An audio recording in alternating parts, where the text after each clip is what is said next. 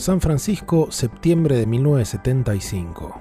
El equipo de MOS Technology, compañía diseñadora y fabricante de circuitos integrados, llega a la feria Westcon para instalarse en el stand que habían alquilado, pero enseguida se encuentran con un inconveniente importante. Los organizadores del evento habían visto los anuncios que Moss había publicado en diferentes lugares en los que prometían vender sus nuevos chips en su stand de Westcon, aunque la venta de productos en la misma feria estaba prohibida.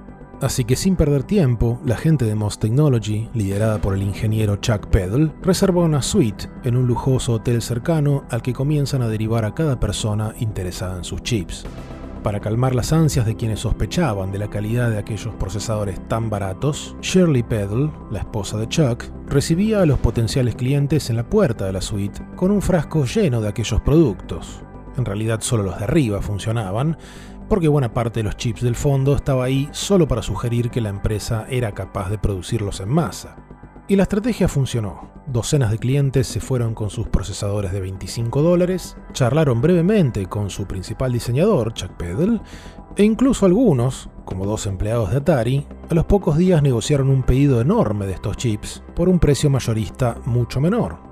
Lo que Atari no sabía era que el proceso de fabricación en MOS Technology era tan refinado que podían producir cada procesador por apenas 4 o 5 dólares, dejándoles un margen de ganancia más que interesante. Así que el lanzamiento del microprocesador conocido como 6502 fue todo un éxito y con el tiempo MOS Technology, al igual que otros contemporáneos como Intel o Motorola, verían a sus creaciones en el corazón de múltiples productos, consolas de videojuegos, módulos para correr juegos de otras consolas, módulos para convertir consolas en computadoras, computadoras de alta gama, computadoras de baja gama.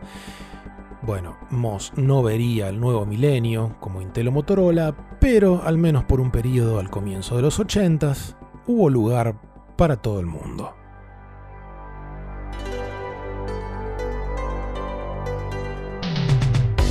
Esto es Modo Historia un podcast para poner los videojuegos en contexto. Hablaremos del pasado sin nostalgia, de la actualidad sin noticias y tomaremos a los videojuegos como parte del mundo real. Con Guillermo Crespi, Matías Marqués y Juan Becerril. Temporada 5, episodio 3. Die Volkscomputer.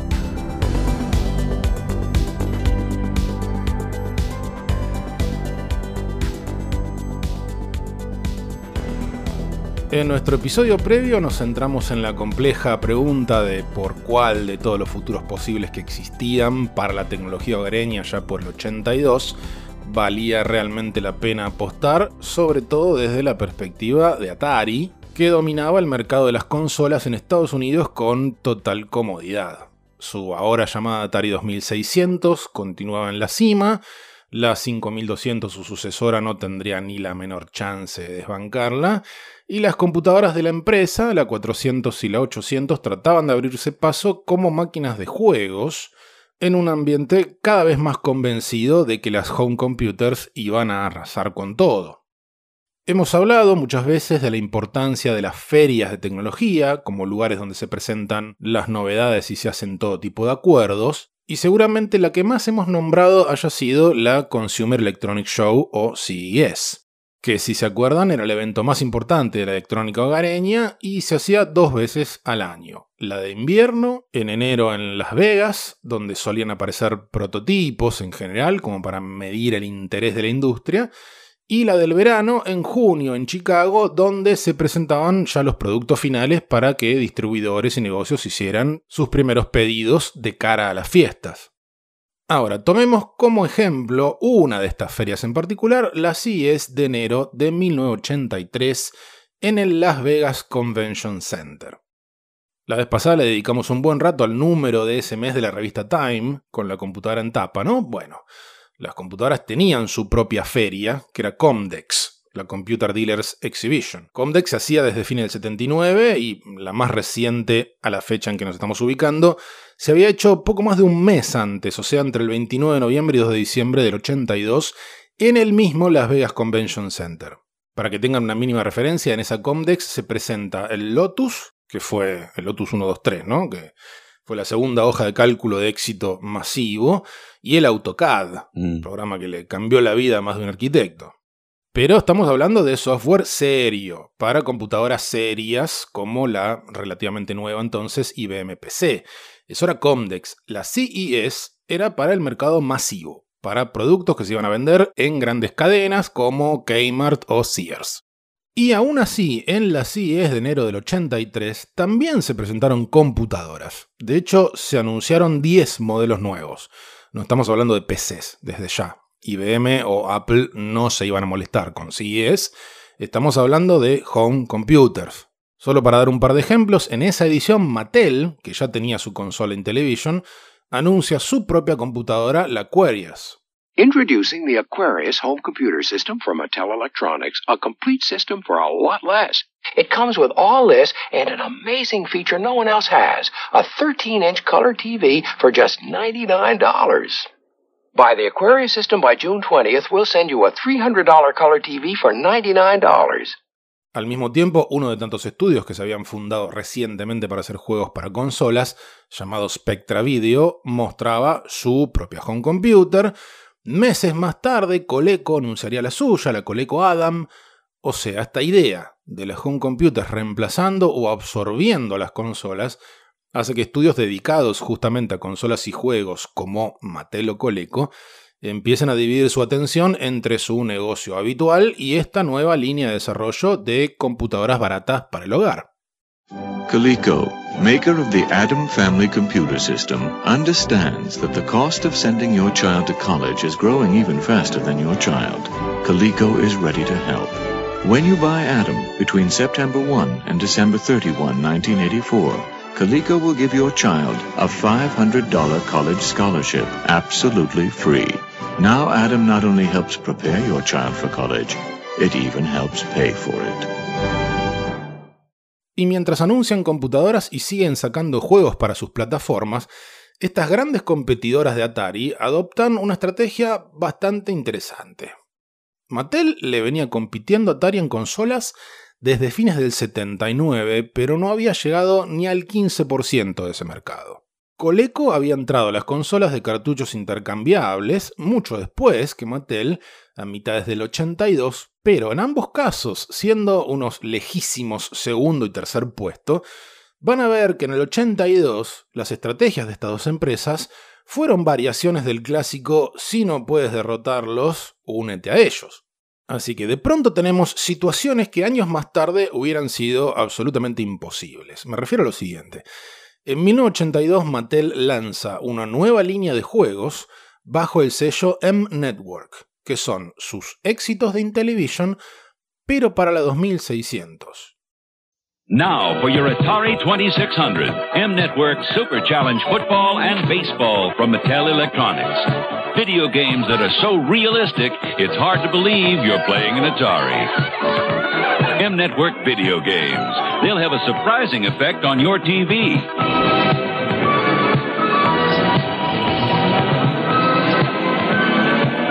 Buy any two M Network games by January 14, and we'll send you one free. O sea, Mattel empieza a publicar juegos para la consola de Atari. Es como si en los 90, no sé, Sega en Japón hubiera dicho, che, como no le ganamos a Nintendo ni en pedo, saquemos el Sonic en Super Famicom. Claro. Y Coleco es más brutal todavía. Si ustedes miran el frente de la ColecoVision, van a ver una puertita a la derecha que dice Expansion Module Interface, bien clarito ahí adelante. El mensaje es, este aparato se puede expandir. ¿Y cuál es el primer módulo de expansión que vende Coleco muy poquito después de sacar la consola? Uno que te permite jugar juegos de Atari 2600. O sea, el Expansion Module 1 de Coleco es esencialmente un clon del Atari 2600 que se conecta a la ColecoVision y la usa básicamente de enchufe y para pasarle audio video, nada más. Eso sí, gracias a este curro, pueden salir a publicitar su plataforma como la que más cantidad de juegos corre, porque corre los propios de ColecoVision más todos los de Atari. It's Atari's video game Defender. I played on ColecoVision. Activision. I played on ColecoVision. Mattel's M Network and Imagine. We played them on ColecoVision. Introducing ColecoVision's first expansion module that lets you play all Atari 2600 compatible cartridges. And with all of ColecoVision's cartridges, that means you can play more games than any other video game system. It's simple. You can play Atari 2600 cartridges on ColecoVision, but you can't play ColecoVision on Atari. ColecoVision, the expandable video game home computer system. Mattel no se iba a quedar atrás. Después de todo, la Intellivision tenía un catálogo todavía más grande que el de Coleco, porque había salido mucho antes. Y ya en el 82 empezaba a pesar, como decíamos recién, esta idea de quién tiene más juegos. Así que en la CIES de enero del 83, Mattel, además de aquella computadora Aquarius, presenta una versión simplificada de su consola, llamada Intellivision 2, a la que le habían hecho los ajustes necesarios como para poder lanzarla junto a un módulo de expansión llamado System Changer, que era el System Changer, un clon del Atari 2600 que enchufas a la Intellivision 2 y lo usa para la corriente y convertir señal de audio y video. O sea, las dos competidoras grandes hacen módulos para que sus consolas corran los juegos de la que está ahí en la cima. Es rarísimo. Muy raro. O por lo menos rarísimo años después. O sea, para no irnos de nuevo a la 16 bits, sería como que en la 8 bits, no sé, la, Master System de Sega y la, y, la PC Engine de NEC hubieran tenido un módulo oficial, subrayemos eso, no estamos hablando de un taiwanés que hizo un aparato trucho, un módulo oficial para correr juego de Family. Until now, finding the best video game was a game you couldn't win. Played the most games? Play the best games? In Television 2, add the new system changer and play all Atari 2600 games. The most games, the best games, like Cubert, Enduro, Burger Time. In Television 2 has the most going for it. More games than Atari and Coleco. Over 430 games. Get in Television 2. It's got the most going for it. La parte legal ya lo explicamos. Armar un clon no era muy complicado, se aseguraron de este, utilizar partes que se compraran, que estuvieran disponibles comercialmente. Así que obviamente que Atari al principio demandó a estas empresas, pero a la larga no pudo sostener eso y no les quedó otra que arreglar y cobrarles a Mattel y a Coleco una licencia. Es más, al mes siguiente de estas CIEs que estamos comentando, enero del 83, Coleco en la Feria de Juguetes de Nueva York, porque acá época de ferias bien separadas, anuncia una nueva consola, no un periférico, una consola independiente llamada Coleco Gemini, que es la Gemini, un clon del Atari 2600. Hey Louis, you're gonna buy a video game. All right. Hey, the Atari 2600. Old news, Louis. Check out the Gemini system from Coleco. It plays all the same games. It's about the same price. And Gemini comes with Donkey Kong. Hey, this joystick plays better than Atari, and you get a built-in paddle. And coupons worth 25 bucks for all these arcade cartridges. okay, Gemini. Smart, Louis. Smart. Remember, Gemini beats Atari by one hand controller, a cartridge, and $25 in free coupons. Entonces, repasando, porque la cosa se va a volver cada vez más confusa, tenemos a los principales competidores de Atari en consolas, Coleco y Mattel, hablamos de Estados Unidos, lanzando periféricos para que sus plataformas corran juegos de Atari, además de desarrollar y lanzar juegos para la consola de Atari. Si esto les parece poco, les cuento que más adelante, en el año 83, ya en proceso de caída financiera, Atari logra sostenerse en parte armando un sello llamado Atari Soft para publicar juegos en plataformas como las de Mattel y Coleco. Hmm. O sea, era una verdadera orgía todo esto. Pero bueno, hemos dicho mil veces que el Atari 2600 era una máquina muy antigua en ese momento, así que no se trataba solamente de sumarle juegos o de aprovechar el catálogo, también estaba el temita de cómo mantenerla en el tiempo si seguía creciendo en éxito y a la vez quedando cada vez más atrás en lo tecnológico. Y acá es donde surgen otras estrategias interesantes, sobre todo de parte de quienes aspiraban a subirse al tren de Atari. Como sabemos, el éxito de Activision, como el primer estudio en desarrollar videojuegos para una consola que no les pertenecía, hizo que muchos más se subieran a esa ola. La vez pasada mencionamos al pasar a Magic, por ejemplo, estudio fundado por ex empleados de Atari y de Mattel, Pero mientras estos estudios recurrían a la experiencia y pericia de sus programadores para sacarle el jugo a la VCS, otros ex Atari decidieron atacar el problema del limitado hardware de aquella consola desde otro lado. Entre los muchos empleados de Atari que mencionamos la vez pasada estaba Bob Brown, figura clave en el desarrollo de la primera consola de la empresa, el Home Pong, y posteriormente jefe del equipo de software para la Atari VCS. Bueno, Brown se va de Atari un par de meses después de que asumiera Ray Kazar como CEO, o sea, cuando Warner se hace cargo de Atari por completo. Cuestión que el 11 de junio de 1981 Bob Brown junto con otro ex Atari, un programador llamado Craig Nelson, fundan un estudio llamado Arcadia Corporation. ¿Para qué, muchachos? A ver, adivinen. Hmm. Juan. Ah, Juan está muerto. Bro. Sí, Está, está, está lelo, boludo. Boludo, se me apagó el cerebro. Está borracho. De la mañana. pues, la perforadora. Tengo el cerebro apagado. Pero además es un tipo de consola con la que no me relaciono porque nunca No. en mi vida tuve un Atari. Yo sí. Nunca en mi vida vi señor. nada de La esto. mejor consola. Pregunta de vuelta, Crespi. Pregunta de vuelta y.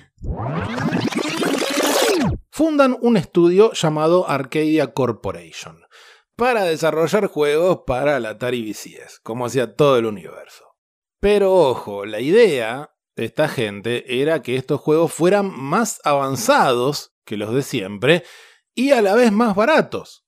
¿Cómo se proponen esto, que suena absolutamente paradoja? Bueno, después de un año de trabajar a puertas cerradas en las CES de junio del 82, mientras Atari preparaba su 5200 y Coleco su ColecoVision, esta gente muestra un aparato llamado Supercharger.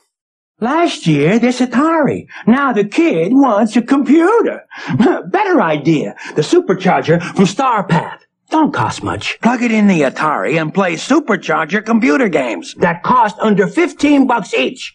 And the supercharger comes with this phaser patrol game. Hmm, rocket stuff. And the kid can fight those commie mutants from space. Cause they're out there.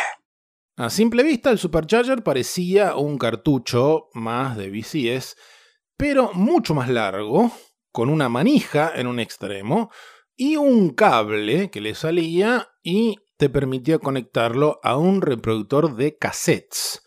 O sea, el Supercharger era un periférico que le permitía a la Atari VCS correr juegos desde cassettes, cargándolos en la memoria RAM del aparato que era casi 50 veces más grande que la de la consola. Estamos hablando de 6K. Pero bueno, 6K, o sea, 6 kilobytes es casi 50 veces más que 128 bytes. El chiche este te costaba 70 dólares, pero por lo menos venía con un juego. Y a la par lanzan otros tres que como los cassettes eran más baratos para fabricar, salían 15 dólares en lugar de los 30 o más que te podía costar un cartucho. Estoy tratando, a medida que vas contando, ¿no? De entender qué es lo que pasaba en el momento. Por ejemplo, una de las cosas que vos decías que el consumidor iba a pensar, ¿y qué hago con todos los juegos que me compré? Sí. Hay otro lado de eso, y es que ya para esa época, para el 82, ya habías pasado de que la consola no era solo la tecnología, ya los títulos, los juegos tenían un peso por sí mismos. Entonces, tampoco es qué hago con los juegos que compré, como aceptar ese costo hundido, sino yo quiero seguir jugando este juego. Sí, yo claro. quiero seguir jugando al Donkey Kong. ¿A quién? ¿A cuál? Al Donkey Kong. Eh, no, ese es, ese es un lado, ¿no? Decir, che, los juegos tienen un peso propio. Necesitamos seguir vendiendo la consola a través del, digámosle, software. Después está el- la otra pata, que es esto de hacer que se extiendan las cosas, los periféricos, y es que me imagino que en ese momento todavía no sabes hacia dónde va la tecnología, todo queda viejo muy rápido, algo que volvió a pasar después. Entonces es natural decir, bueno, para, ¿cómo preparamos esto para que el año que viene no nos pasen por encima? Y queda un Robotech después que es un quilombo. Es que sí, porque, digamos, el- lo que termina sosteniendo todos estos experimentos es el hecho de que la VCS le iba cada vez mejor. Si hubiera estado en picada, era como más fácil decir, bueno, che, pasemos a otra cosa. Pero le iba cada vez mejor a la máquina. Sí, tenían que forzar una evolución. Exactamente, Mm. era eso. Y en este caso particular de Supercharger, un poco traer la idea también, un concepto que era más del mundo de las computadoras, donde el soporte habitual en esa época era el cassette. Y en un comienzo los juegos de este aparato, el Supercharger, no eran gran cosa, hay que decirlo. Fireball era un clon del Breakout, o sea, esto de romper ladrillos, haciendo rebotar una pelota. Suicide Mission era un clon del Asteroids. El que venía con el aparato se llamaba Phaser Patrol y era un clon del Star Raiders, es un juego de disparos de naves que se ve desde, desde una cabina, digamos, como si fuera en primera persona con una mira. Y el cuarto y último que sacan, a la par del periférico, era esencialmente un Galaxian, o sea, matamarcianos, como dirían en España, donde lo más original era el nombre, porque se llamaba Mutantes Comunistas del Espacio. Ponele. ese, ese mato lo iba a comprar así. ¿Qué es esto? Galaxian, Claro. una porquería. Mutantes comunistas. Bien. Muy bien, tiene un contexto. DM2. Claro, Yo sabía que en el futuro eso iba a ser historia, entonces corre y lo compra. claro. Les leo del manual. Dice, la es tremendo.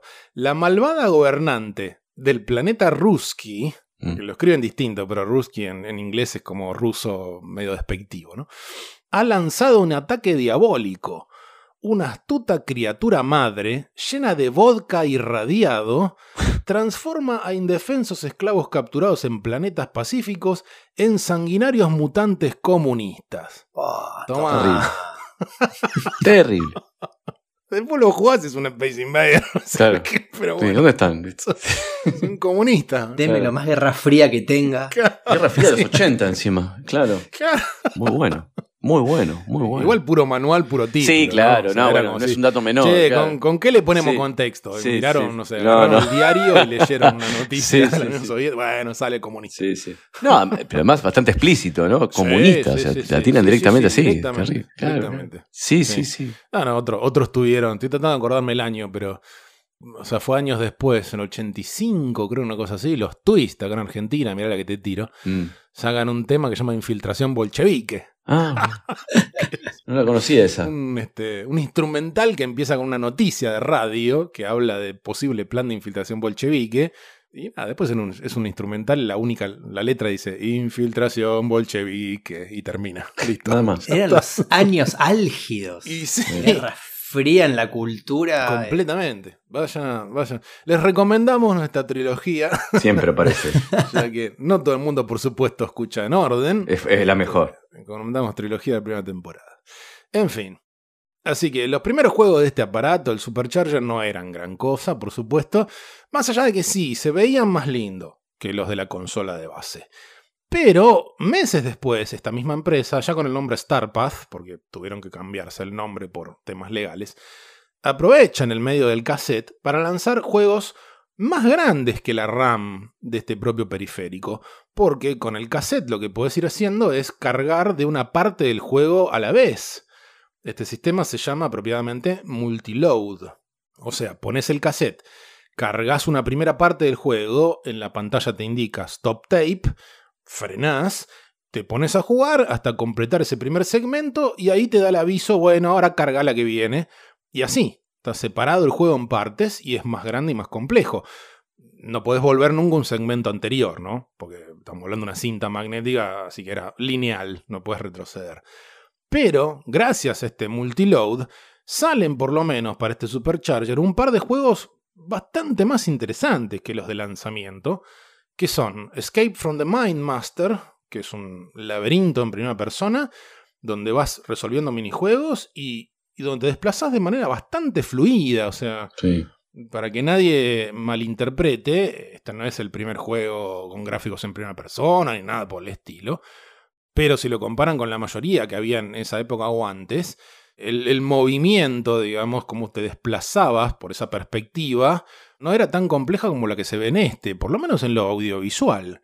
Así que alguna cosita interesante hacen, como para correr a la máquina de los límites comunes. Es cierto que tiene como una primera persona interesante. Hay una secuencia que vi en uno de los videos donde va subiendo en primera persona por una escalera Sí. que es literalmente del futuro, puesto en 1982. Sí. Es increíble esa escena. Y el otro juego que sacan con este sistema se llama Dragon Stomper, que es uno de los primeros RPGs, quizás el primer RPG hecho y derecho para consolas, que por básicos que sean hoy los gráficos, obviamente, empezás en un overworld que scrollea en cualquier dirección, una cosa rarísima en la consola de Atari, acumulas oro, mejoras estadísticas, hay combates por turnos.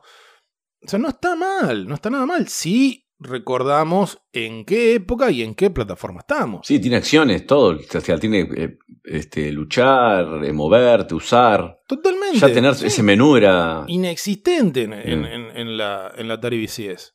O sea, ya para esa época tenías que yo, última, ponerle en computadoras. Sí. Pero bueno, en computadora tenés un teclado enorme que le asignás a cada letra un- una acción distinta. Acá seguimos con la palanquita y el botón. Sí, y el- otros juegos, no, no de RPG, pero. El Adventure, ¿qué sería? Sí, claro, el, adven- el- el adventure de, de decimos. Atari. Sí, es, es- es lo que sería, lo que le llamarían hoy acción-aventura. Porque, Acción Aventura es por pantallas. claro, o sea, Este sí, tenés el scroll que parece limitado. Sí, totalmente. Es genial ese juego. Sí, sí. Digo, porque está, está bueno, digo, porque si, si nos quedamos solamente con los juegos de salida de esta plataforma, tenemos medio servido ponernos cínicos, porque agarraron los éxitos del momento y los clonaron y punto. Pero meses después, de pronto salen con estos juegos multiload y sin hilar demasiado fino, se ve un avance. Sí, sí, totalmente.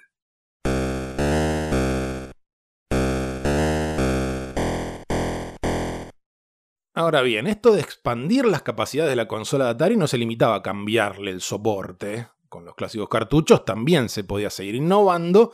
Ya hablamos de una técnica para que tuvieran más capacidad la vez pasada, pero no fue lo único. De la misma manera que muchos años después tendríamos, por ejemplo, el chip Super FX en algunos juegos de Super Nintendo. Varias empresas, por aquellos años, principios de los 80, empiezan a desarrollar chips especiales para cartuchos de Atari 2600. De nuevo, un recurso para expandirle la vida a esa máquina. CBS Electronics tenía su chip RAM Plus, que tenía 12K de ROM y 256 bytes extra de RAM. Mattel, que no se perdía una, anunció super cartuchos con hasta 16K de ROM y 2K de RAM extras. Comavid, que es una empresa de la cual no hemos hablado hasta ahora, saca sus cartuchos con Extended RAM. Pero bueno, la mayoría de los que anuncian este tipo de chip especial no llegan a lanzar juegos que los usaran. Incluso las que nombramos recién, CBS, Mattel, Comavid, sacan entre todas como mucho 5 juegos con esos chips que expanden esas capacidades. Y a todo esto, me imagino que se estará preguntando Juan, los genios de Activision, ¿Qué hicieron los genios sobre de todo tu Activision? ídolo David Crane, claro, ¿en qué estaban? Estaba gastándose la guita y qué más. Mucha pericia al programar, pero no se iban a quedar atrás en tecnología tampoco. Bueno, ¿sabes qué hizo tu ídolo David Crane, Juan? No tengo idea.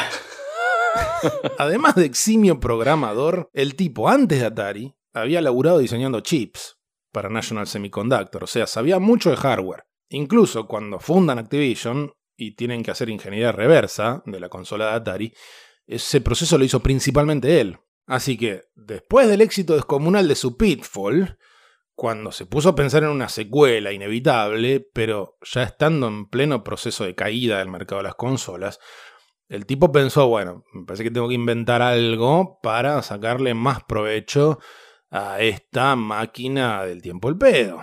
Es lo que técnicamente se denomina un nerd del renacimiento. Sí, grosso total. Ah, aparte, se, la- se la aguantó ahí mientras todo el mundo abandonaba el barco de Activision. O sea, se fueron. lo- todos los fundadores se fueron o lo fueron. Y él fue el último que se quedó ahí sosteniendo la, Dijo, dame el la soldador. bandera hasta que dijo: Che, ¿dónde están mis amigos? Dame un rollito de estaño el soldador, que yo esto lo saco andando. dijo. Sí, fenómeno. Y pues, no sé, algún día le podemos, hacer un episodio de Crane, porque incluso en sus años posteriores, Activision, no sé, yo de pibe jugaba al David Crane's Amazing Tennis y, y el personaje tenía una perspectiva medio como desde atrás de, de uno de los tenistas, entonces el tenista que estaba cerca de la cámara, gigantesco, y el otro una cosa minúscula en el fondo. El que le tocaba jugar del lado del fondo no la pasaba tan bien en ese juego. Pero aguante David Crane y su Amazing Tennis, loco. Qué grande.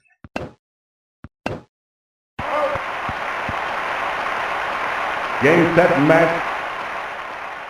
Así que volviendo al 82, ahí nomás el tipo solito arma y patenta un chip llamado DPC, que según se mire quiere decir o Display Processor Chip o David Patrick Crane.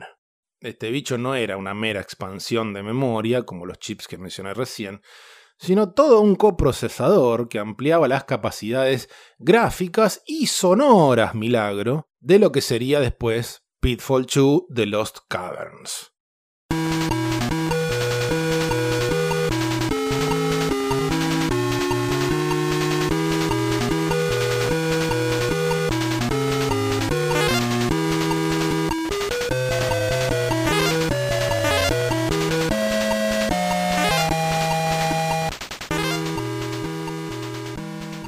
Habiendo analizado el juego original, ¿qué opinas del Pitfall 2, Juan? Me intriga. Es hermoso. Eh, sí, es un juego que. Ah, ese juego. Si lo ves, eh, si ves dos. Como dos screenshots sí. del 1 y del 2, parecería ser lo mismo. Sí. Le das play al video y te das cuenta de que es completamente diferente. Sí, Cuando empieza, pues es el mismo juego. Sí, claro. A medida que va avanzando, del momento en que el personaje entra al agua, se pone a nadar, cambia todo el juego. Sí, Empiezan las cavernas, los cuatro pisos. Y no creo que sea casual eso. Que vos empieces diciendo, ah, mira, es el 1. Y de pronto no, claramente. Te todo. Todo, todo. A medida carga. que avanza van este, creándose nuevas. Aparecen nuevas acciones cuando agarra el globo. Sí. Es, uh -huh. es increíble. Sí, es increíble. ahora nadás y sí, cambia la, la, la, disposición, digamos, del avance. Deja de ser principalmente horizontal y pasa a ser mucho más vertical. vertical. Se vuelve vertical y agrega ese scroll fluido cuando vas bajando. ¿Tenés un scroll vertical? Uh -huh. Sí, señor. Y, y, bueno, y esto de viajar en globo es un recurso como para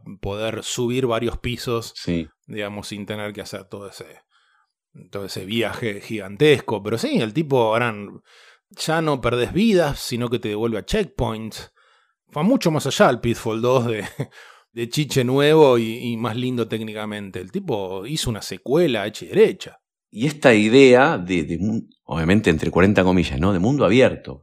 sí, es bastante no grande. Es una obvio, cosa sí. lineal. Sí. Y esta idea de que hay como capas. Cuando uno jugaba, me acuerdo, mira dónde me voy, ¿no? Al Mario 3, uno decía, qué loco que había, claro, cuando volaba Mario, están pasando cosas arriba del suelo, digo, ¿no? Claro, claro, había otro plano. Sí. Hay otro plano, hay otra realidad en las nubes. Sí, claro. Están justamente abajo donde yo piso, digamos, donde el personaje pisa. Uh -huh. Acá, y uno lo veía como algo loco. 1989, 88, 90. Sí.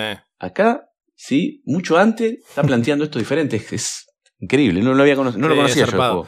No, una locura. Sí, sí, y Total. obviamente entiendo a lo que vas, pero te diría que más que Open World, pensalo, porque si vos querés, este, en términos del, no sé, del, del, tamaño de ese universo ficcional, el 1 mm. también tenía 255 pantallas, yo qué sé. Sí. Pero eran, estaban dispuestas en una misma línea eh, horizontal que lupeaba. Sí. En cambio, en este caso tenés esencialmente una especie de laberinto que, qué sé yo, o sea, a ver, no sé Juan si notaste, eh, digo, vos que estás en, bien en la cuestión de diseño, que vos lo que tenés que hacer en este juego no es... Eh, agarrar los tesoros en un límite de tiempo. No hay límite de tiempo. Uh -huh. Necesitas conseguir tres cosas. Un diamante y después rescatar a tu sobrina Ronda y a su mascota, que es un puma, que se llama Quicklo, que son todos personajes del dibujo animado de Pitfall, que estaba en desarrollo en ese momento. La música también es de ahí. Fue una cosa muy loca, eran parte de un programa de televisión que iba los sábados por la mañana en CBS, se llamaba Saturday Supercade Show, todos segmentos cortos basados en videojuegos. Frogger, Cuber, Donkey Kong, Mario. Pitfall era el único que venía de consolas y no de arcades. La época en la que, que, los dibujos animados y los programas de televisión eran básicamente publicidades para productos. Pero Siempre. sin duda, totalmente.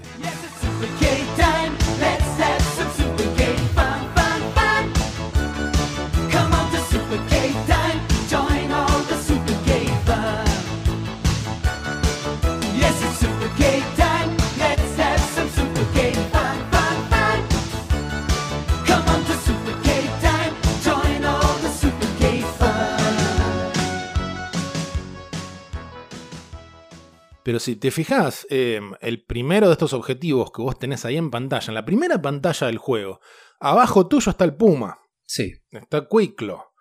O sea, ¿qué, ¿qué opinás del hecho de que en la primera pantalla, justo abajo tuyo, tenés ahí a la vista uno de tus objetivos, pero tenés que dar una vuelta gigantesca para llegar a ese lugar? Dijo, esto es Metroidvania antes de Metroid. Sí. Por eso digo, o sea, lo que decía Mato, más que Open World, es casi Metroidvania esto. Sí, sí, totalmente. O sea, es laberíntico. No es caprichoso lo que vos ves en áreas del mapa al que todavía no podés alcanzar. Como que ese es claro. el core de la cuestión, creo, la Metroidvania. Y está acá, pero recontra presente. Yo veo algo y sé, y tengo que recordar el camino y suponer cómo llegar. Hasta ahí. Sí, de una. No, es, es una evolución tremenda. Olvídate de los mapas dibujados y eso. O, a- o abajo Claro, el ahí- radar, olvídate. Ahí te hubiera venido bien la, la micromanía. Claro, con el gigantesco el mapa de las, Con el mapa las desplegable. fotos pegadas una tras de otra de las pantallas. Sí, claro. Debe haber un mapita artesanal de esto. Seguramente, seguramente. Sí, yo la primera vez que vi lo del nado no lo podía creer.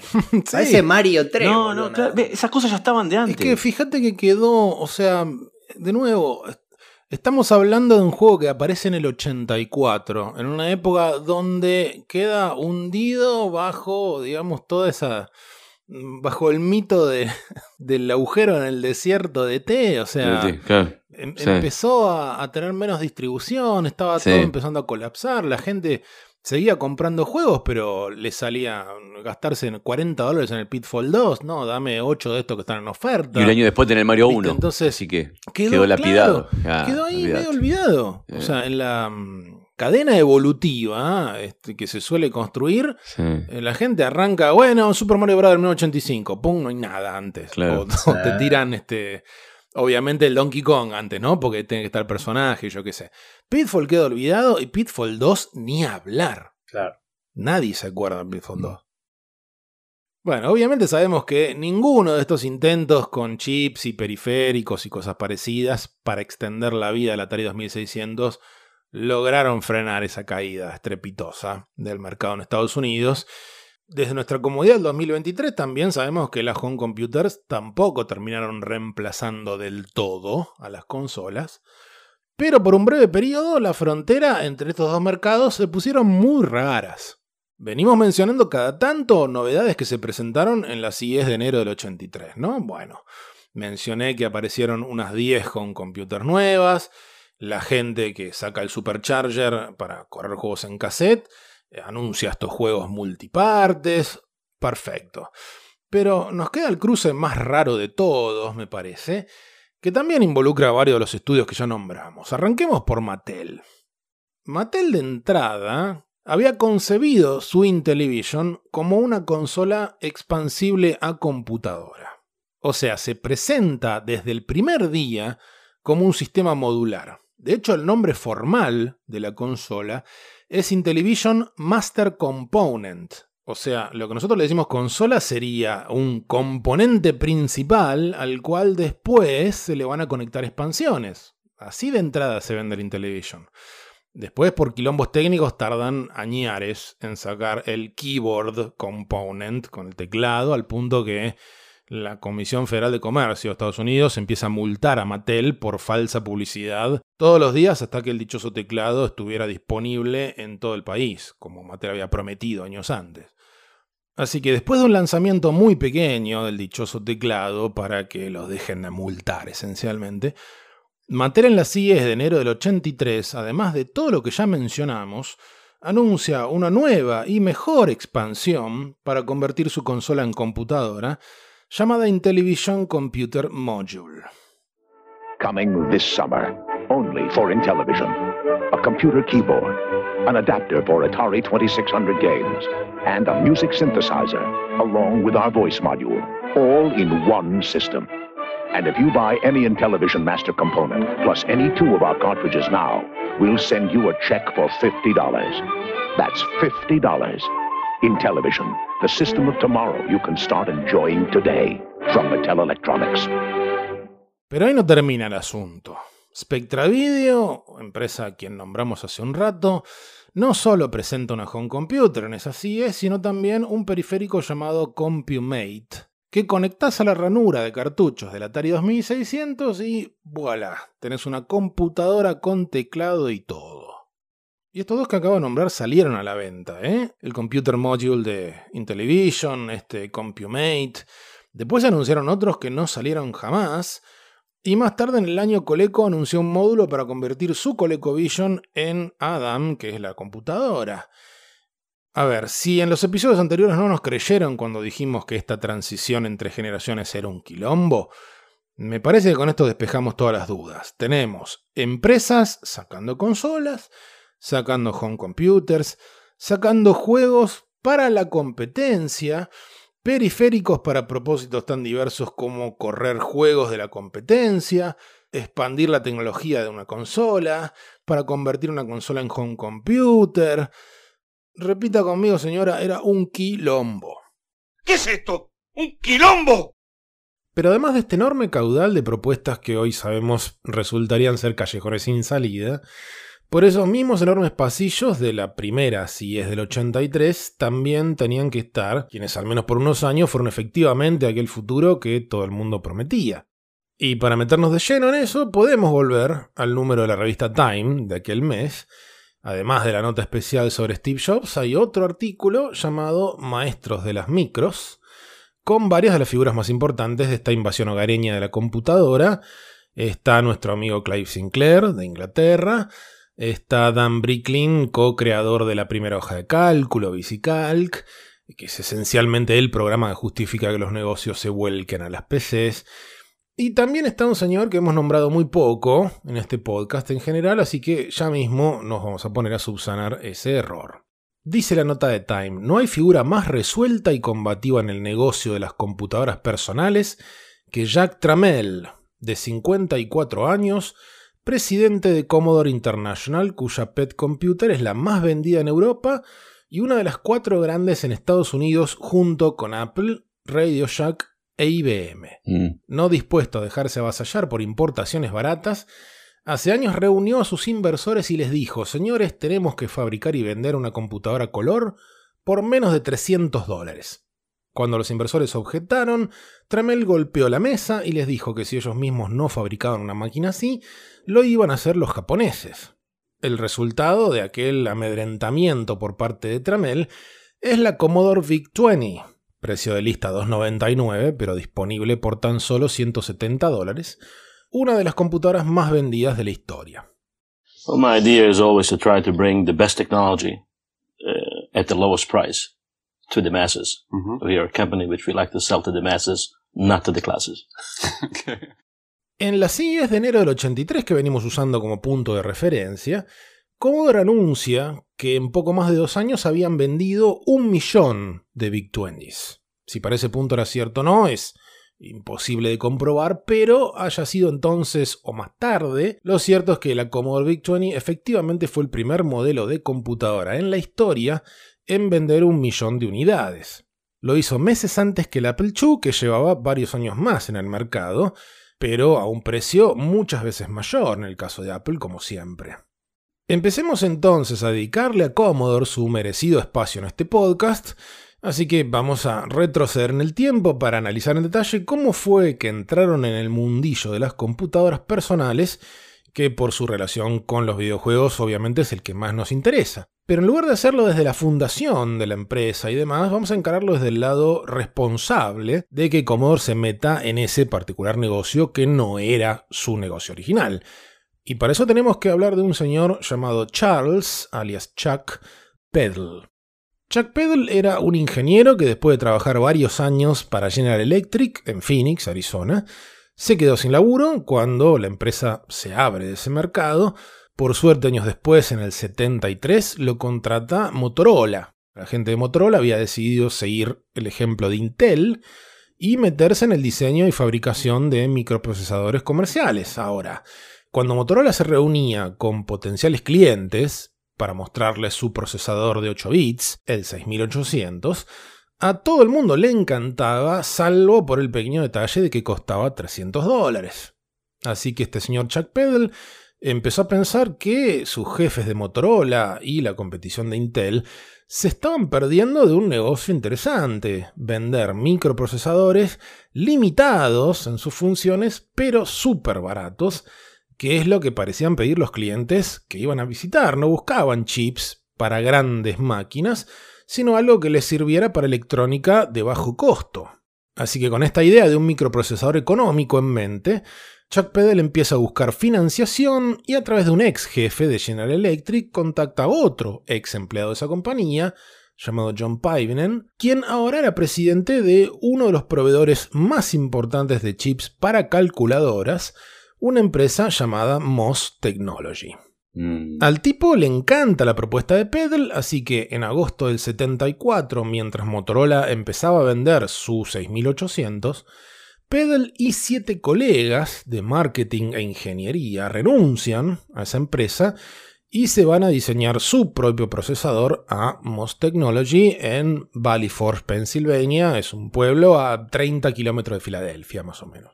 Como quieren que sus chips le suenen a la gente similares al Motorola 6800, los numeran como la línea 6500. El 6501 sería compatible con los MADES de Motorola y el 6502 sería la versión full.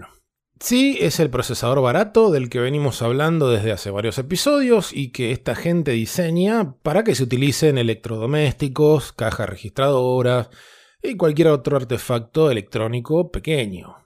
Así que para incitar a la gente a experimentar con este 6502 y darle publicidad, los ingenieros de MOS Technology desarrollan dos pequeñas computadoras en forma de kit para ensamblar pensadas como sistemas de desarrollo, no como productos finales. Se llamaban Tim y Kim. Pero tuvieron más éxito del que esperaban, sobre todo la última, porque, para sorpresa de esta gente, la reacción de muchos clientes fue ¿Para qué me voy a poner a armar mi propia computadora usando este microprocesador si ya me están vendiendo una computadora barata que lo trae? Claro. Eso fue una epifanía total para Pedal porque se dio cuenta de que detrás de esos pocos aficionados que andan con el soplete, había un montón de programadores que no querían soldar su propio kit. Querían una máquina que ya viniera preparada, por más primitiva que fuera. Así que con esa idea en mente, Pedal decide ir un paso más adelante y usar su procesador, este 6502, para hacer esta vez una computadora personal hecha y derecha, lista para usar. Bueno, pero el problema para este proyecto es que para este punto, estamos a comienzos del 76, MOS Technology se queda sin financiación. El negocio de las calculadoras, que era su principal sustento, se estaba viniendo en picada, principalmente porque uno de los proveedores más grandes de componentes, que era Texas Instruments, había decidido ponerse a vender sus propias calculadoras, o sea, dejar de ser solamente proveedor y lanzar sus propios productos. Ahora, como eran dueños de las fábricas de chips, se vendían los chips más baratos a ellos mismos, entonces instalaron una guerra de precios que hizo que una calculadora que costaba 300 dólares en cuestión de tres años pasara a costar 10. O sea, destruyeron ese negocio. En consecuencia, muchas empresas que compraban chips fundieron y MOS Technology, entre tantas otras, se empieza a quedar sin clientes a quien venderle los chips. Por eso los inversores de esa empresa se abren y el proyecto de Pedal se queda sin financiación. El tipo ya estaba por mudarse con su familia a Florida para seguir con su proyecto en otra empresa, cuando en septiembre de 1976, un mes antes de que Warner compre Atari, para referencia, MOS Technology consigue una inyección de ingresos al ser adquirida por uno de sus mayores clientes, una empresa llamada Commodore. Es decir, que desde el inicio de esta temporada venimos hablando de Commodore de manera indirecta. Mm.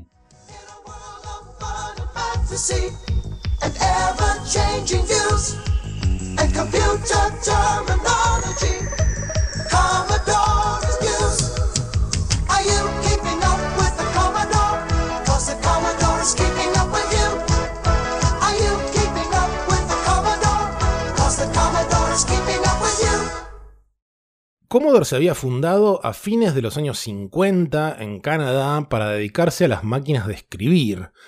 Pero para este punto en su historia era una empresa enorme, con sedes en diferentes países, y que vendía relojes, muebles y calculadoras, aunque la guerra de precios de este último mercado los había dejado muy heridos.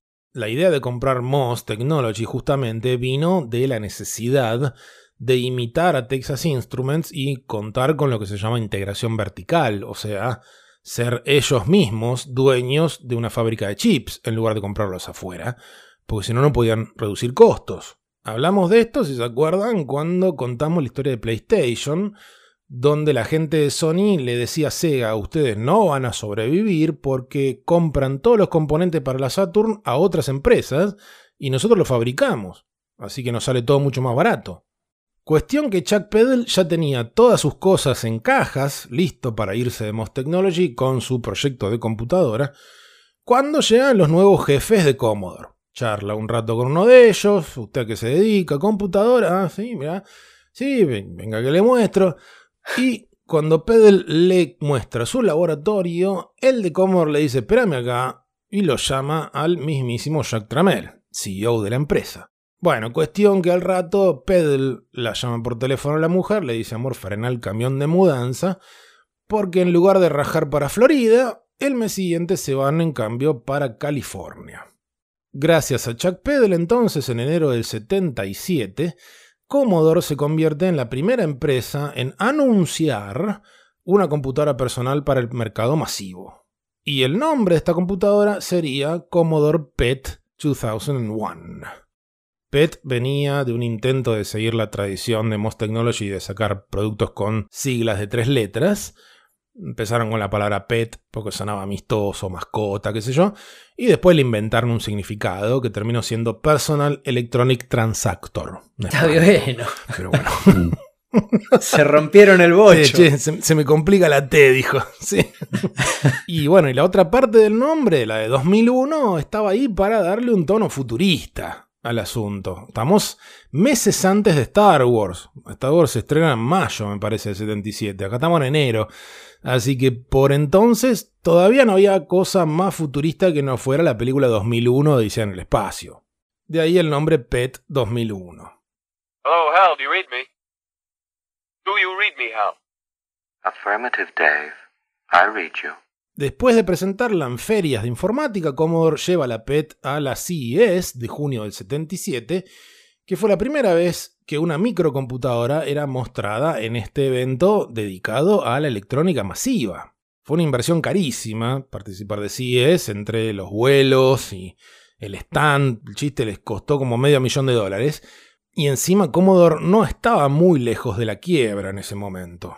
Pero a Tramel el riesgo le devolvió mucho más que publicidad, porque un tipo que daba vueltas por las CIES, que era un distribuidor de mainframes, y que había visto el primer prototipo de la PET meses antes, se le acerca a Chuck Peddle en CES, le da un cheque de 25 mil dólares y le dice, toma, yo quiero ser el primer cliente. Cuando me mandes esta plata que te doy en computadora, te doy otro cheque. Y a Tramel, que era un tipo que venía de otros negocios, máquinas de escribir, calculadoras y demás, se le cae la mandíbula, porque dice, ¿cómo pues esta gente está dispuesta a pagar por adelantado?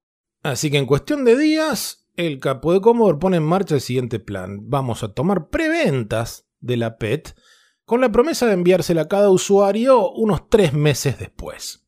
Al final la mayoría de los que compraron la PET por adelantado tuvieron que esperar hasta seis meses, pero era tanta la manija que nadie se quejó ni pidió devoluciones, dicen ellos, y recibieron finalmente una computadora personal de 8K de memoria con monitor y reproductor de cassettes incorporados por 795 dólares. Como referencia, eran unos 200 dólares más que la TRS-80, que el modelo que venía con esos periféricos, y unos 500 menos que una Apple II pelada, sin nada.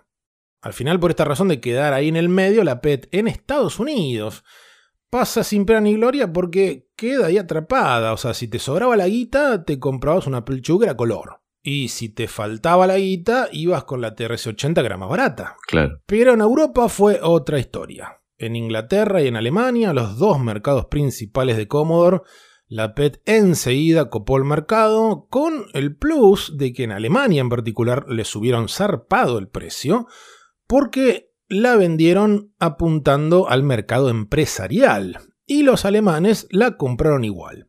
Así que ya desde las preventas de la PET, Commodore pudo salir del pozo financiero en que estaba, dejando lentamente atrás a las calculadoras para mirar cada vez con más cariño a las computadoras. No nos vamos a detener demasiado en la PET porque se usó para videojuegos, pero la PET, por ejemplo, igual que la TRS-80, no tenía un mapa de bits, o sea, no podía controlar los píxeles individuales de la pantalla. Lo que tenía era un conjunto de caracteres en memoria. En el caso de la PET eran los 128 de ASCII y otros 128 más. Y con eso hacían todos los gráficos. Sí, es como dibujar en una planilla de Excel. Básicamente, con, con un cúmulo de símbolos que no puedes modificar. Están esos símbolos en memoria. Y bueno, sí, tenés flechas, curvas y tenés los, los palos de la, de la baraja, por ejemplo, como decir, bueno, probablemente esto te sirva para hacer juego de cartas, toma. Claro. Eso lo hace uno de los hijos de, de Tramel Leonard, que era el más, este, el más ligado a la parte tecnológica. Pero bueno, sí, hay videojuegos para la PET y demás, pero no se le dio tanta pelota para eso. Y de entrada, el mayor problema para la gente fue que tenía un teclado tirando a calculadora. Sí, sí, una porquería. O sea, se siente, siento incomodidad en las falanges de verlo. Es tremendo. Es que sí, primero era muy chiquito, pero Sí, muy sí. chiquito. Yo- O sea, el teclado era. El teclado entero era más o menos el tamaño de, celu- de un celular de hoy, ponele. Y la, la disposición de las teclas, obviamente, no tenía estas diagonales que tiene que estamos acostumbrados, que venían en la máquina a escribir, no digo, no se inventaron después de esto, ya existían. Pero nada, era caro y además querían que viniera la máquina con el reproductor de cassettes incorporado dentro del mismo gabinete. Entonces no tenían lugar para poner un teclado full. Y es ahí donde Tramel le dice, che, yo tengo este teclado de calculadora que lo tenemos al pedo, pone ese. y bueno, igual ya, no mucho después, ya sacan una versión mejorada donde le sacan la casetera para tener lugar y le ponen un teclado como Dios manda. Pero bueno, en paralelo al desarrollo y venta de esta Commodore PET, Moss Technology, recordemos que es la fabricante de chips y de donde sale Chuck Peddle, que es el que arranca todo este proyecto de computadora, bueno, Moss Technology seguía funcionando como proveedora de chips justamente para estudios como Atari. Le seguían vendiendo el 6507, que era el que usaba la Atari VCS como procesador, y también eran su principal proveedor de chips de memoria para los cartuchos. Ahora, habiendo trabajado en ese conjunto de chips de la Atari VCS, uno de los diseñadores de Moss Technology, un tipo llamado Al Charpentier, quedó espantado con las limitaciones gráficas que describimos en nuestro primer episodio de la temporada. ¿Cómo puede ser que esto de los gráficos haya que andar persiguiendo el rayo catódico?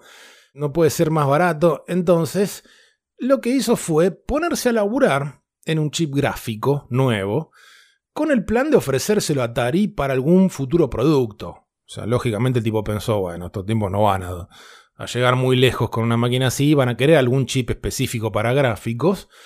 Así que desarrolla lo que se llamaría el 6560 o Video Interface Chip, alias VIC. Un chip que podía mostrar 8 colores y generar un mapa de bits en pantalla si tenía suficiente memoria. Pero Atari no lo quiso, porque ya habían armado uno más avanzado para sus computadoras. Así que Moss lo empieza a ofrecer a otros clientes sin éxito de nuevo, principalmente porque este chip estaba limitado a 22 caracteres por línea, contra los 40 que era el estándar para computadoras en ese momento. Así que ahí quedó el pobre chip VIC, olvidado durante años, hasta que entra a laburar en Moss Technology un ingeniero recién recibido, Bob Yanis, que había estudiado ese chip, incluso lo había utilizado en su proyecto de graduación. Así que cuando este pibe ve que, no están haciendo nada con el chip gráfico este, se pone a pensar qué se podría armar alrededor del VIC. Y en abril de 1980 llegó su oportunidad, cuando los diferentes managers de cada subsidiaria de Commodore tuvieron una de sus reuniones, en este caso en Londres. La estructura empresarial de Commodore era la siguiente, la compañía madre estaba en Bahamas, Commodore International Limited, por un tema de impuestos y demás, ya hablaremos de eso. Y bajo esta compañía madre había unas cuantas divisiones desperdigadas por todo el mapa. La de Estados Unidos era Commodore Business Machines, después tenías Commodore Canadá, Japón, Hong Kong, Suiza, Alemania y Reino Unido. Así que los general managers de cada división se juntaban cuatro veces por año para discutir planes, pero tenían una enorme autonomía. Cada división elegía esencialmente qué vender y cómo publicitarlo.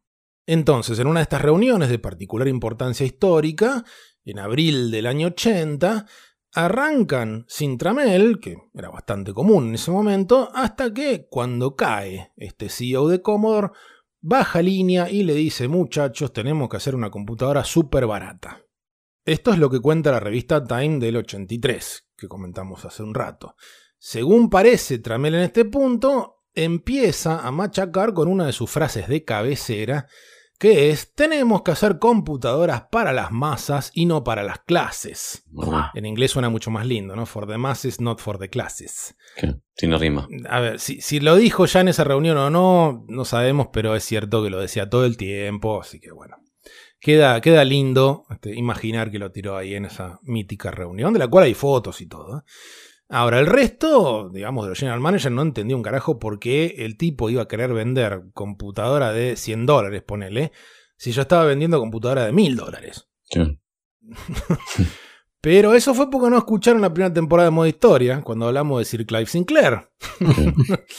ZX80 is a complete computer, selling for just under £100, and it's supplied with a manual. It plugs straight into a conventional television, and if you wish to record your programs, into a standard cassette recorder. And the great thing about the ZX80 is that although there were computers before that were available to individuals to buy, they cost several hundreds of pounds. We've brought it down to under £100 without any sacrifice. You can learn to program on it and subsequently use it, perhaps in your job or at work.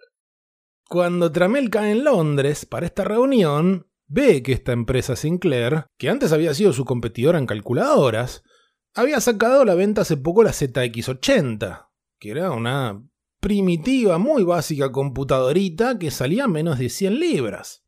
¿Para qué ahí se cebó? Tramel dijo, "Buah, listo, ahora controlamos la fabricación de chips, podemos bajar los costos y si nosotros nos hacemos una computadora súper barata primero, van a venir los japoneses y nos van a sacar el lugar como hicieron con los televisores, con las radios, los autos, etcétera, etcétera.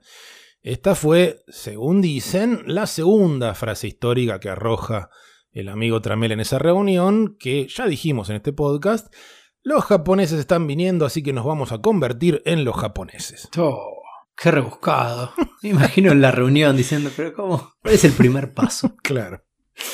No, Tramel es un personajón gigante al cual tenemos que dedicarle más tiempo. Por ahora solamente vemos el vislumbre de una persona que mete mucha mano las decisiones de su empresa y con un carácter muy fuerte. Ya vamos a ver un tipo extremadamente inteligente para los negocios y ahí lo dejamos para después ampliarlo más adelante. Pero bueno, a partir de esta bajada de línea del tipo, vino la gran oportunidad para aquel joven ingeniero de 22 años que quería hacer algo con ese chip gráfico que tenía olvidado Commodore, pío llamado Bobianes. El flaco en su casa arma, en cuestión de días, un prototipo de microcomputadora color súper barata para conectar al televisor. Se las muestra a sus jefes, los jefes dicen, listo, esto es lo que pidió Jack. Desarrollan todo un poquito más para que esté más prolijo, se lo muestran al jefe Tramel tira, quiero esto para lanzar a fin de año. Listo, vayan a laburar. Y fiel a su idea de bloquearle la entrada a los japoneses, Tramel ordena que la computadora se venda primero en Japón, o sea, directo a pelearla en territorio enemigo. Así que en Estados Unidos diseñan la máquina, se la dan a Commodore Japón, recuerden que había una división allá, ahí se encargan de la carcasa de plástico con bordes curvos, le ponen un teclado como Dios manda en lugar de la porquería que tenía la PET, y bautizan la máquina como VIC 1001. VIC por el chip, obviamente, ya que estaba, seguía con la tradición de tres letras, y 1001 para indicar que era un sucesor más básico, que era 2001. Entonces, en septiembre de 1980, esta computadora aparece en los mercados de Japón y meses más tarde empieza a venderse en el resto del mundo con un nombre ligeramente modificado que era VIC-20. When you pinged your first pong, you were being prepared for something. When you downed your first Martian, when you ate your first power pill, you were being prepared for something far greater. Because those game machines were crude versions of computers. And what you were being prepared for was a real version of a computer, the Commodore VIC-20. Games like you've never seen before, but more important, true computing. Commodore VIC-20, a real computer for the price of a toy. ¿Por qué 20? Porque al jefe de marketing le gustaba cómo sonaba el número 20. Punto. Ah, no, no, No tiene más relación. explicación que esa. La computadora del siglo XX, ¿no? Ahí está. Era buena esa. ¿Ves? ¿Te das cuenta? Tendrías que haber laburado para marketing de cómodo. Claro. Llegué tarde. Pero bueno, hay una, hay una excepción de cualquier manera que fue Alemania. En Alemania no salió como VIC 20, digamos, sino como VC 20. Porque VIC suena demasiado parecido a FIC, que a la vez es medio parecido a fuck Claro. en alemán.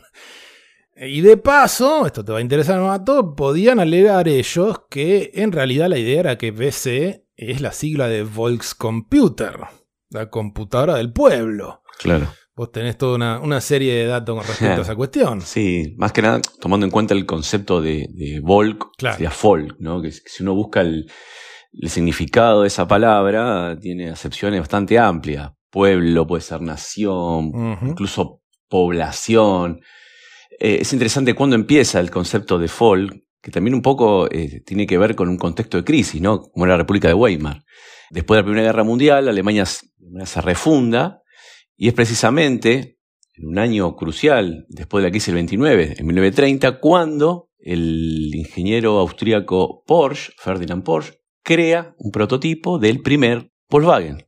¿Sí? Y un poco lo que decíamos recién, la idea de crear un producto no para las élites, para las clases altas, sino para el pueblo. Claro. Un coche pequeño, un coche barato. La idea era abaratar costos y de alguna manera tratar de recomponer la economía o reactivar la economía después de lo que había sido la posguerra de 1919 en Alemania y también al mismo tiempo salir de la crisis de la crisis del 29 Ujú. a partir de, de fines de, de la década del 30, fundamentalmente en diciembre del 39, con el Tercer Reich o la dictadura nazi en, en el poder, comienza en serie lo que va a ser el Beetle, el auto del pueblo, que en el caso este, alemán no, no lleva el nombre Beetle, lleva el nombre KDF Wagen. Mm. KDF es fuerza a través de la alegría, Ah, significa eso. Pero está esta idea de un auto para el pueblo, ¿sí? Y esta idea de, de que eso va a traer alegría y va a traer, una- Mm. va a traer bonanza y, y salida de la crisis a Alemania. Claro. Eh, el Volkswagen después fue, fue relacionado, asociado al escarabajo, al Beetle, con el símbolo del nazismo también. Pero Sí, hay que claro. recordar que la producción empieza antes, ¿no? Empieza en- el 30. Pero esta idea, ¿no? De, de construir, en este caso, un auto, como decías vos, para las masas, ¿no? Utilizando también el concepto de folk, ¿no? Mm. Que después el nazismo hace toda una propiedad. Es bastante complejo de entender, el- más que nada el concepto del, del Volkisch, Mm. que es el movimiento que toma de la República de Weimar y después toma el nazismo, que se asocia a, bueno, la superioridad racial, Claro, claro. el tema de la, del antisemitismo y, y que va a derivar en el holocausto, ¿no?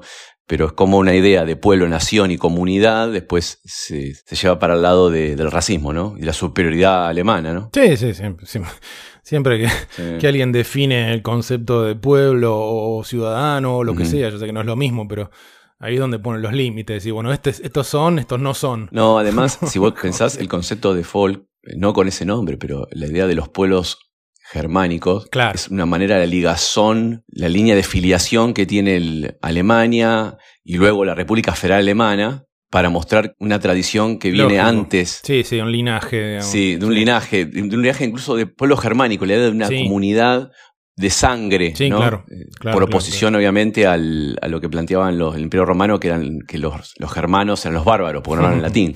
Sí. Entonces, también se busca esa, esa contraposición, ¿no? Sí, ni hablar. Sí, sí. Así que bueno, este, con este mismo concepto, digamos que cada división tenía una, una autonomía importante, o sea, no había una bajada directa de la Commodore Central o la Commodore de Estados Unidos diciendo, bueno, el plan para cada territorio es este. No, Alemania en este caso, sobre todo, sobre todo Alemania y Gran Bretaña, que eran los dos grandes mercados de Commodore en Europa, Dicen, bueno, a ver, acá, che, este nombre no se lo puedo poner, yo decido el nombre y decido el packaging y todo, y en Alemania le fue súper bien a esa máquina, a la computadora del pueblo. Ahí va. Si alguien se está preguntando qué pasó con el amigo Chuck Peddle en medio de todo esto, este que metió a Commodore en el mundo de las computadoras, bueno, el tipo tenía un carácter fuerte, igual que Tramel, así que la relación entre ellos se fue pudriendo con el tiempo. Desde el punto de vista de Tramel, Pell tardaba demasiado en desarrollar lo que prometía y quería computadoras para las clases. Mientras que, para Peddle, Tramel lo había cagado porque le habían prometido más poder y esas computadoritas baratas que quería vender Tramel no era lo que a Pell le interesaba. Él quería hacer las cosas a su estilo. De hecho, había llegado a irse de Commodore para trabajar en Apple durante seis meses. Pero terminó volviendo porque lo necesitaban en Commodore. Y Tramel aceptó esto, pero no se lo perdonó nunca. Y ahora, con el lanzamiento exitoso de la VIC en Japón, Tramel tenía una prueba de que su empresa ya tenía el talento suficiente para seguir adelante sin necesitar a Pedal y a su equipo. Así que cuando Chuck Pedal no tuvo la mejor idea que ir a buscar a Tramel al aeropuerto, tomando el lugar de alguien más, cosa de poder acorralarlo y hablarle en el auto de todo lo que quería cambiar y bla bla bla bla bla, al día siguiente Tramel levanta el teléfono y manda a cerrar una sede que había abierto Pedal y ordena que todos los empleados de ahí sean reasignados a otros lugares. ¿Me venís a acorralar? Claro. ¿No te hiciste loco? No me gusta. Y Pedal no se quiere mudar.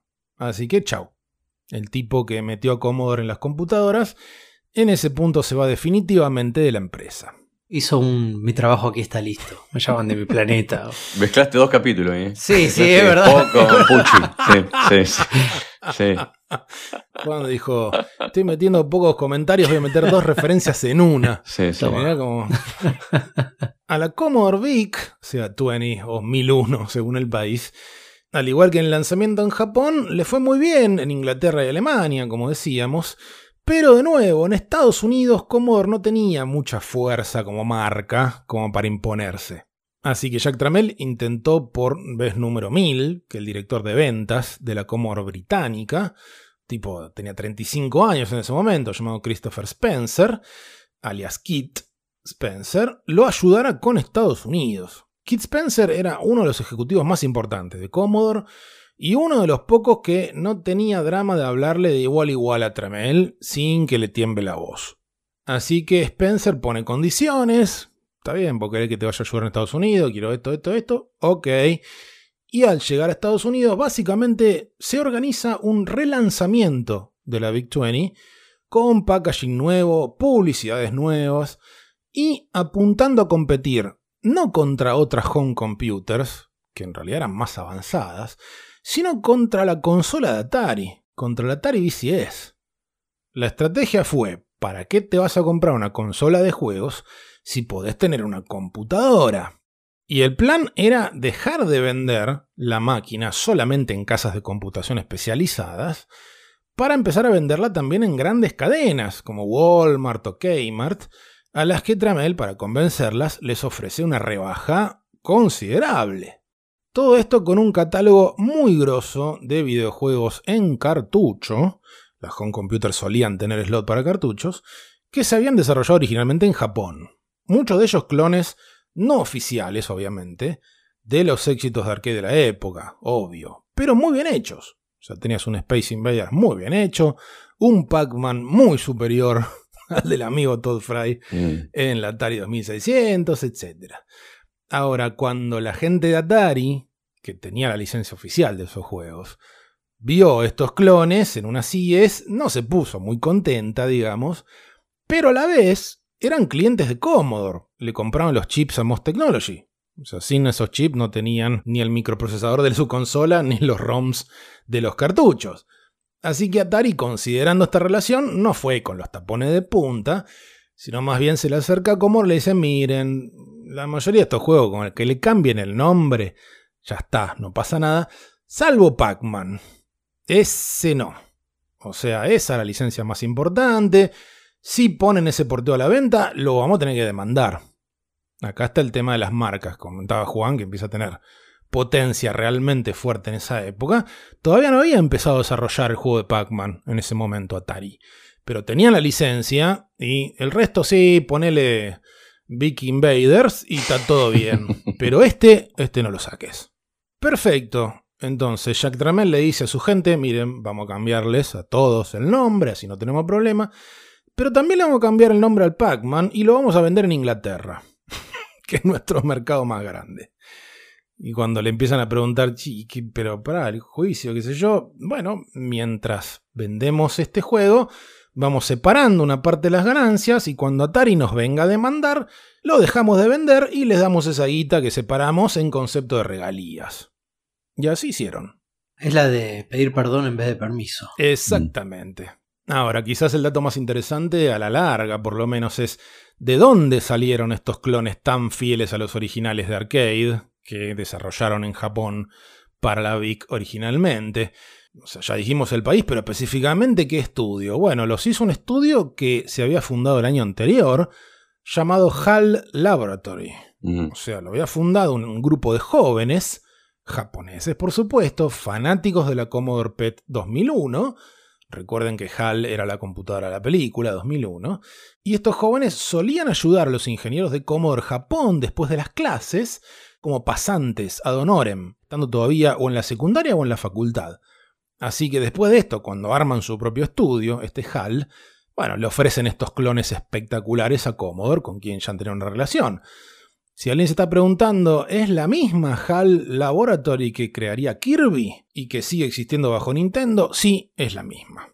Y ya en su fundación tenía el mismísimo Satoru Iwata, futuro presidente de Nintendo. De hecho, Iwata es uno de los que hace estos clones para la Big 20. Uy, qué bomba eso. ¿Viste? Iwata San bien pequeño haciendo Sí. juegos para la Big. Increíble, sí, era un niño que tenía 20 Sí. años. De hecho, era, Joven. Iwata era de los más grandes, porque ya sabía, había terminado su carrera y todo. Sí. Pero tenía cargo a flacos que todavía no habían terminado la secundaria. Increíble. Así que bueno, ahí lo tenés al, al joven Iwata No sabía eso, programando juegos de primero de la Commodore PET y después de la Commodore 20 en Japón. Y el último empujón para que la Big 20 se convirtiese en la primera computadora en vender un millón de unidades, como dijimos antes, fue la campaña de marketing que lanzaron en marzo del 82. La tendencia en esa época era que las marcas tuvieran algún famoso como vocero. Así que, considerando que el cruce o el solapamiento entre aficionados a la informática y fanáticos de Star Trek era bastante fuerte, contratan nada menos que al mismísimo Capitán Kirk, el gran William Shatner. When it comes to video games, nobody compares to Atari. I find Intellivision more sophisticated and lifelike. Gentlemen, move over for my friend Vic. The Commodore VIC-20. Move over? The Commodore VIC-20 does more than your machines. It's a great computer that also plays great games. Like this, and this, and this. A computer that plays great games? Under $300? Exactly. We didn't know. Get the Commodore VIC-20 computer for under $300. Amigo del mato. Ah, no, Shatner, no pasa nada, todo bien. Shatner te cae bien. Eh, simpático. Cuando hace la, la parodia después que hizo después en la década del 90, esas parodias. Sí, el Get a Life. Claro, ya está, ya con eso lo perdoné. Bueno, eso, son- es- eso es no mucho después de esto. No me acuerdo en qué año es. Es en los 80, mitad de los 80, pero. Mm. Las publicidades estas las filman en medio del rodaje de La ira de Khan, de la segunda película de Star Trek. En días, obviamente, que Shatner no tenía que filmar en la película. Por suerte para Commodore todo esto, porque después del estreno de la película les hubiera salido mucho más caro Shatner. Así que salieron publicidades en televisión, en gráfica y hasta cartones de tamaño real de Shatner en los negocios, diciéndote cosas como ¿Para qué vas a comprar una máquina de videojuegos si por menos de 300 dólares tenés la Commodore Big 20, la computadora maravilla de los años 80? Why buy just a video game from Atari or Intellivision? Invest in the wonder computer of the 1980s for under $300, the Commodore VIC-20. Unlike games, it has a real computer keyboard. With the Commodore VIC-20, the whole family can learn computing at home. Plays great games, too. Under $300, the wonder computer of the 1980s, the Commodore VIC-20. Es, es, es mortal, esa publicidad es terrible. Y el niño con el, con el joystick jugando una especie de Space Invader y después una, unas tablas de Excel, proto Excel, ¿no? Genial, es genial. ¿Viste que, Viste que te dice todas las prestaciones y después te tira de Querusa Plays Great Games Claro, too. claro. Así como si fuera. Ah, sí, sí. Sí, sí, algo menor. Y también poder. juegos, ¿viste? Claro, otra vez, ¿no? La idea de la, de la máquina para la oficina. Sí, o sea, cuando filman eso, al tipo le traen un. Digamos, la ropa, el departamento de vestuario le trae una ropa medio tirando al uniforme de Star Trek. Y plagio, Digo, no, digo, ahí no, no. Frotándose no. las manos. No, no, no. Si pasa, pasa. Claro, Paramount si ahí, pasa, no, pasa. Y ya claro. le dijo, pará, no te voy a hacer una publicidad como Kirk, loco, eso es otro precio. Igual el, co- el color del pullover es parecido al color del, del uniforme. Sí, ¿eh? sí, dijeron, bueno, buscamos un pullover. Bueno, después se ve una Commodore PET en la, en la habitación de Kirk en la ira de Khan. Mirá hay una vos. PET. En, en- Mirá vos. en el fondo.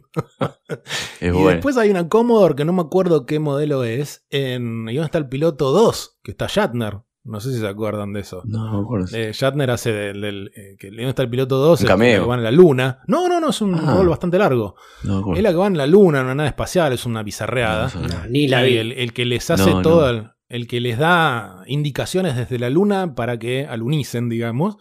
Y no, está, está ahí haciendo todo un rol importante. All right, Striker. Kill the auxiliary engines.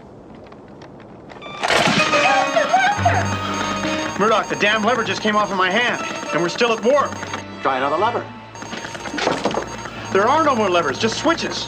No buttons? No, no buttons, just switches, lights, and knobs. Oh, cut the bleeding heart crap, will ya? We've all got our switches, lights, and knobs to deal with, Striker. I mean, down here, there are literally hundreds and thousands of blinking, beeping, and flashing lights. Blinking and beeping and flashing. They're flashing and they're beeping. I can't stand it anymore. They're blinking and beeping and flashing. Why doesn't somebody pull the plug? sir. I'm all right. I'm all right. All right, Striker. Así que de esta manera damos toda la vuelta para regresar a las CES de enero del año 83 en Las Vegas, donde Commodore anuncia el millón de Big 20 vendidas y donde nuestra reciente revista Time describe a esta computadora de la siguiente manera. Un hábil packaging y un marketing agresivo ayudaron a hacer de esta máquina el bestseller sorpresa de 1982. Y más abajo agregan la Commodore 64, una versión de 595 dólares con la memoria de algunas máquinas que cuestan el triple, apareció tarde en el año, pero podría ser un éxito de ventas en 1983. Suena muy interesante esta otra máquina, pero no sé ustedes, yo ya tuve suficiente de periféricos, historias corporativas. Me vendría bien salir un cacho de estas ferias repletas de gente, más estando en Las Vegas. No sé, Juan, si querés te acompaño Sí. a alguna ruleta. No, si me llevas, yo te acompaño, Guille. Vamos para allá. Bueno, vamos a ver entonces. Ya les contaremos qué nos ofrece la ciudad de Las Vegas en el próximo episodio de Modo Historia. Esto ha sido Modo Historia, un podcast acerca de la historia de los videojuegos.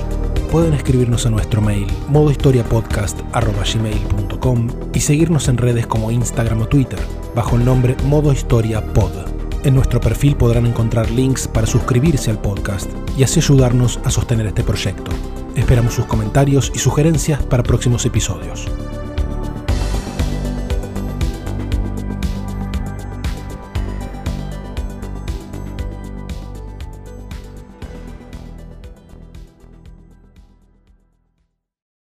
The makers of the Commodore VIC-20 would like to thank the makers of video game machines for preparing everyone for the next step, real computers.